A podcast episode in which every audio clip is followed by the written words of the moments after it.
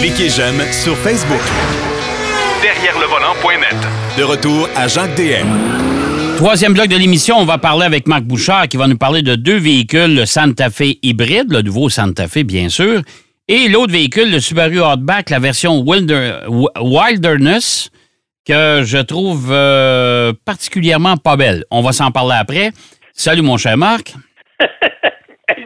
C'est de l'introduction, ça, monsieur. c'est non, c'est pas beau. Je ne sais pas qui a pensé à ça, là. Puis je sais pas. En tout cas, regarde, on va en parler après. Le Santa Fe hybride, euh, c'est nouveau, ça. Oui, en fait, il a été refait pour cette année, puis la mhm. motorisation hybride, c'est une nouveauté.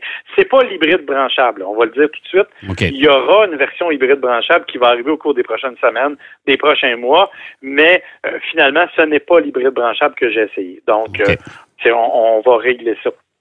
Je suis obligé de te dire que euh, c'est un véhicule qui va bien, mais, tu sais, comment je pourrais dire, tu sais, quand tu n'as rien à dire. Ouais.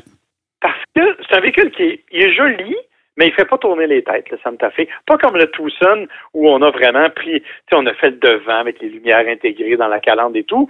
Le Santa Fe, ben, il y a une grille qui est jolie, mais qui est correcte sans plus. Euh, la silhouette, elle est beaucoup plus belle qu'elle ne l'était. Ça, mais regarde, on s'entend pour dire que c'était pas nécessairement un, plateau difficile à dépasser. une silhouette de SUV, on s'entend que, hein? Hmm? C'est ça, exactement. Euh, les petites lumières, c'est beau, c'est joli. Euh, l'intérieur est pas laid non plus. L'intérieur est bien pensé. L'ergonomie est bonne. Mais c'est le véhicule qui, est sans souci. Mais, je veux te dire, un peu sans personnalité aussi. Euh, tu conduis ça, c'est le véhicule idéal à partir du point A au point B. Bien sûr, c'est une motorisation hybride, euh, donc ça fait un, véhicule qui est quand même économique, un véhicule qui est assez puissant, ben, assez puissant. C'est-à-dire qu'au départ, c'est un moteur 4 cylindres 2.4. Euh, qui fait 198 euh, chevaux. Il y a un petit moteur électrique qui est jumelé à ça, 59 HP, avec une petite batterie 1.5 kWh. C'est pas un. Tu peux eh pas rouler en mode. Ouais, mais tu peux pas rouler en mode électrique avec ça. L'idée, c'est pas ça. ça marche comme les hybrides euh, en, parallèle, si tu veux. Donc, ça vient t'aider au moment de certaines accélérations. Ça, c'est pas une mauvaise affaire. Mais euh, boîte automatique 6 rapports, qui est correct, qui fait le travail, qui n'est pas exceptionnellement rapide, mais qui n'est pas non plus d'une lenteur consommée. Là. Euh, c'est un véhicule qui va bien. Total 226 chevaux.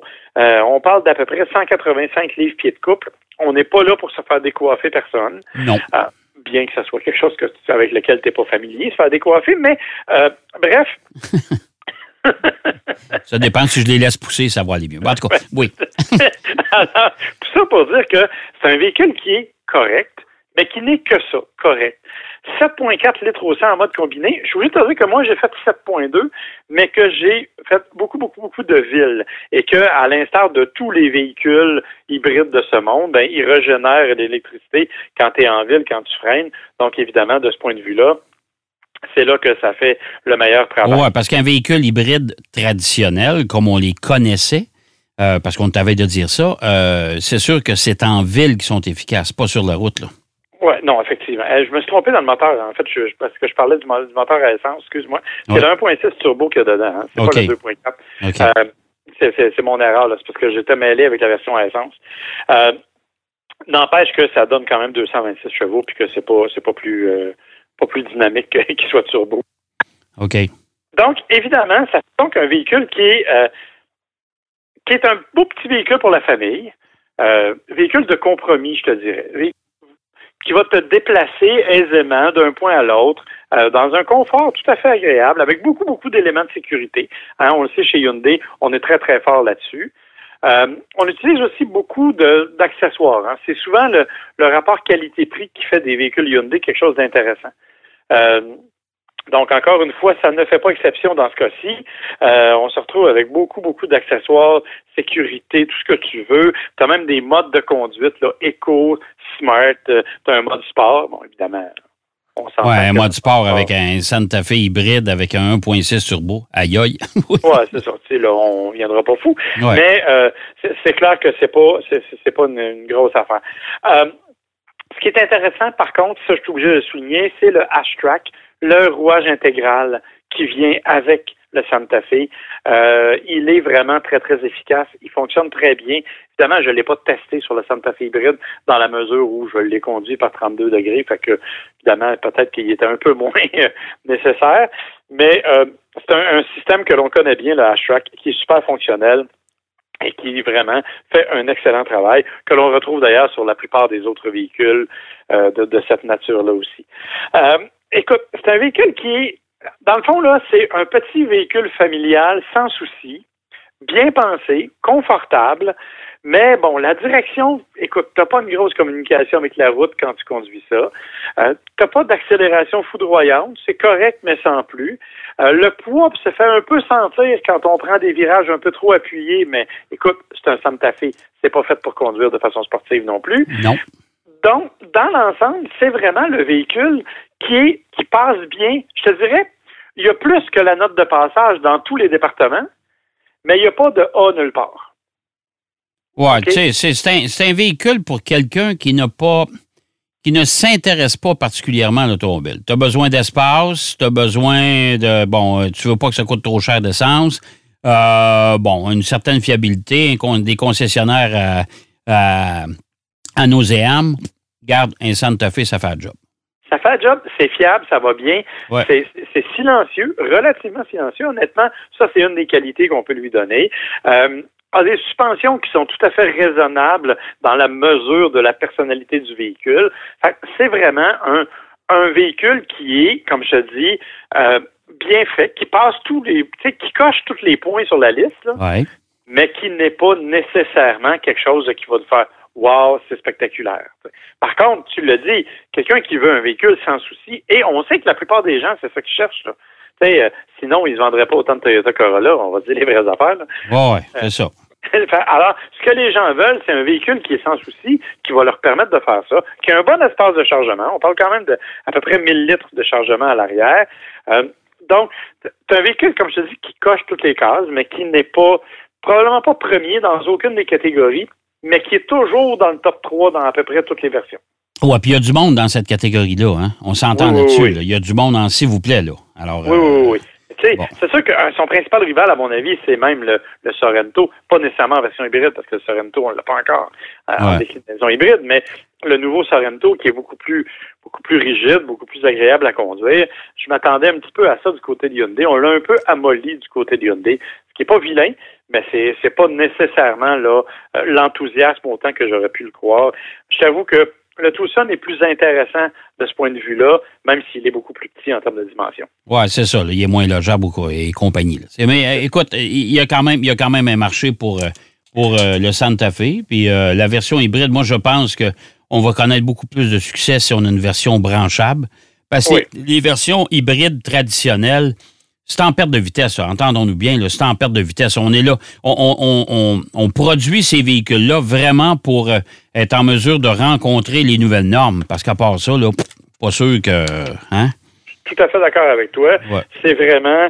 Euh, écoute, c'est dans, dans, ce sens-là que ça qu'on s'en va, c'est-à-dire qu'on veut produire des véhicules de moins en moins énergivores, puis on n'a on n'a pas les moyens de remplacer tous les moteurs en même temps. Donc, on ajoute une composante hybride. Ça permet de faire baisser la moyenne de consommation. Ce qui est une bonne affaire, hein? on va se dire euh, comment ça fonctionne. Dans ce cas-là, ça, ça va bien.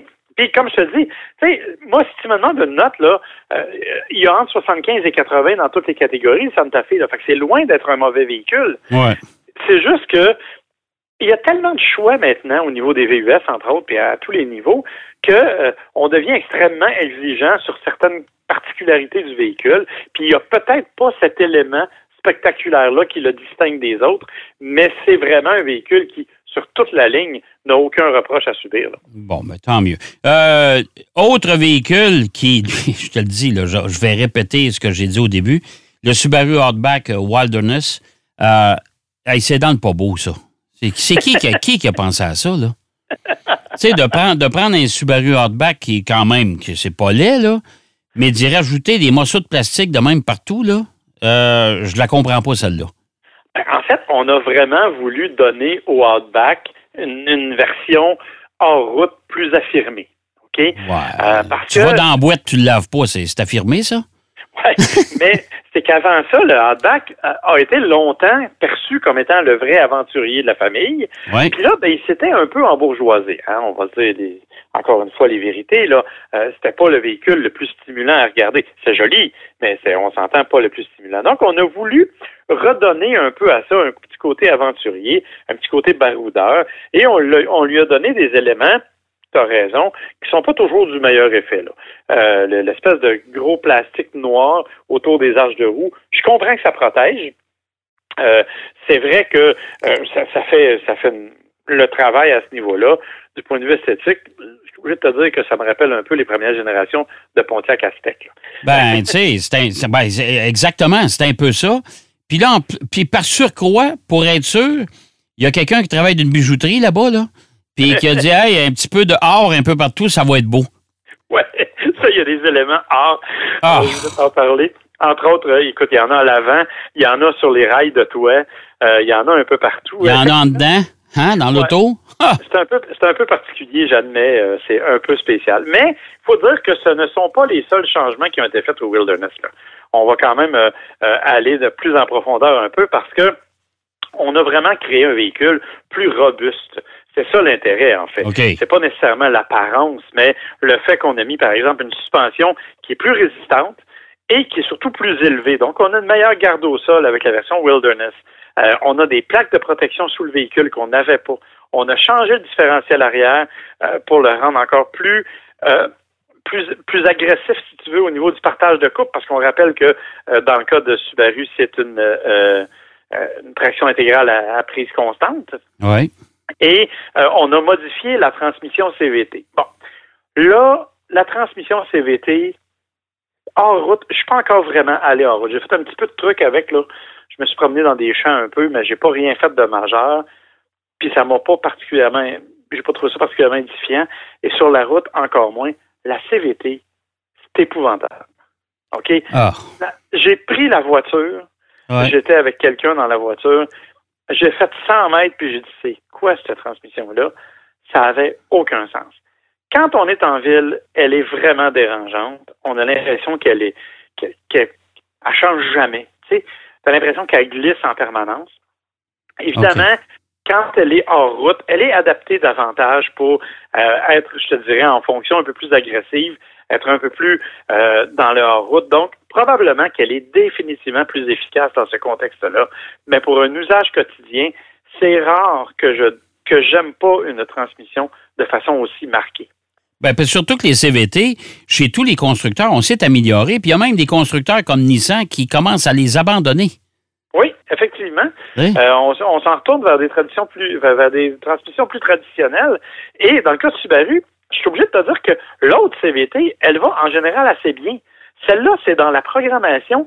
Je ne sais pas comment on l'a changé pour être capable d'atteindre certains éléments, mais honnêtement, j'ai trouvé ça désagréable euh, d'entrée de jeu. Là. Aussitôt que j'ai mis les, les fesses dans la voiture, ça a été la première remarque que j'ai faite. Euh, pour le reste, ben, écoute, c'est un véhicule qui est correct. Oui, on a joué la carte de l'aventurier, donc on a un intérieur qui est recouvert différemment. Euh, tu as les fameux accents dorés à l'intérieur, tu le sais. Euh, bon, on a bien sûr là, le grand écran au centre vertical. C'est bien. Euh, c'est moi, je pourrais dire, la définition est bonne. C'est jamais facile de s'y retrouver dans les produits Subaru. Moi, je trouve qu'ils ont une ergonomie, une interface qui n'est pas simple nécessairement, mais euh, bon, c'est- correct. Le gros bémol, c'est l'espace aux places arrière. OK. Euh, pour être franc, là, moi, je suis pas un modèle de grandeur, on s'entend. Je fais plus sa largeur. Quand je me suis en avant, assis en avant, j'ai placé le siège pour moi, puis je, je suis allé m'asseoir derrière, et honnêtement, j'avais des genoux à côté. là. Eh boy, écoute, c'est pas. euh, ça veut dire qu'il n'y a pas beaucoup d'espace là-dedans. Là.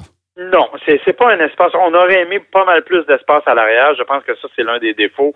euh, parce que la voiture le permet. Le, le- le gabarit de l'auto le permettrait. Euh, mais je suis obligé de te dire, par contre, qu'en roulement, à part la, transmission qui- sur laquelle on finit par passer, là, mon Dieu, j'ai pas détesté ça, honnêtement. Euh, je trouve que vraiment, euh, petit moteur euh, turbo, là, c'est le 2.4, 260 chevaux qui, est là-dedans. Euh, honnêtement, j'ai vraiment pas détesté la conduite. J'ai bien aimé le comportement général au niveau dynamique de la voiture, c'est vraiment la CVT puis les changements, les accélérations, particulièrement les accélérations vives, là, quand tu embarques sur l'autoroute, là, oh monsieur, que tu as hâte que la, transmission se place, là, parce que tu as vraiment l'impression que c'est particulier. Enfin, un dernier mot pour dire que euh, c'est pas des pneus, évidemment, standards qu'il y a là-dessus. Ce sont des pneus Yokohama Geolander. Pourquoi j'en parle? Parce que c'est supposé être des pneus tout-terrain, mais la particularité des Yokohama, c'est que ce sont d'abord des pneus qui ont aussi été conçus pour la route. Alors, si vous achetez une Wilderness et que vous voulez vraiment vous lancer dans du hors-route un peu plus intense, la voiture est capable d'en absorber pas mal. On a des collègues qui sont allés quand même l'exploiter un peu plus que moi j'avais pu le faire, mais les pneus, eux, sont pas toujours à la hauteur. Vous allez devoir aller vous chercher des pneus considérablement plus agressifs si vous voulez vraiment faire du hors-route majeur. Malheureusement, mais le compromis, c'est que vous allez les entendre sur la route, alors que les Yokohama actuels sont relativement silencieux. Et ça, c'est une des qualités, mais c'est un handicap si on veut vraiment se lancer à l'assaut des sentiers. Oui, mais moi, en tout cas, regarde, euh, mon, euh, mon, mon, premier constat de la voiture, écoute, vraiment, ben, moi, j'aime pas ça. Là. Euh, ça fait kitsch, pas à peu près. Là. puis je comprends pas, quelqu'un qui achète un véhicule comme ça pour aller faire du hors-route, dans ce, dans ce cas-là, si tu n'as pas plus d'espace, c'était mieux d'aller dans la, la dans, dans, dans, un modèle, un autre modèle Subaru que celle-là. Là. Oui, ben le Forester, entre autres.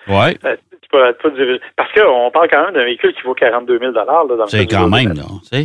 Le choix est assez grand, effectivement. Par contre, comme je te dis, euh, moi, je ne l'ai pas vraiment testé dans la route le plus agressif. Je vais faire ça un peu plus tard, euh, probablement cet après-midi ou demain, je ne sais pas trop. Euh, donc, à ce moment-là, j'aurai l'occasion peut-être d'en voir un peu plus. Pour le moment, j'ai pas détesté mon essai sur la route, honnêtement, et le peu de le peu de champ que j'ai fait avec, euh, la voiture m'a quand même beaucoup impressionné. Et il faut le dire, une Subaru, c'est un véhicule qui a d'abord une clientèle qui lui est fidèle. Oui, tout à fait, tout à fait. C'est la marque avec les, consommateurs les plus loyaux. Alors, je pense que les vrais amateurs de Subaru vont être comblés avec cette voiture-là. Bon, ben écoute, euh, bonne nouvelle. Merci, mon cher Marc. On se reparle la semaine prochaine. Avec plaisir. Bye bye. Merci. Bye bye. Marc Bouchard qui nous parlait de la Subaru Outback, la version Wilderness, qui est euh, assez particulière. Moi, j'aime pas ça du tout, mais en tout cas, ça, les, goûts, euh, c'est bien particulier et c'est très personnel. Il nous parlait également du Hyundai Santa Fe euh, hybride. J'espère que l'émission vous a plu. Moi, c'est ça se termine ici. On se donne rendez-vous quand même la semaine prochaine pour une autre émission de Derrière le volant. En attendant, surtout, soyez prudents et partagez, continuez à partager la route. Les vacances sont pas finies pour tout le monde. Allez, à la semaine prochaine. Bonne route. Derrière le volant.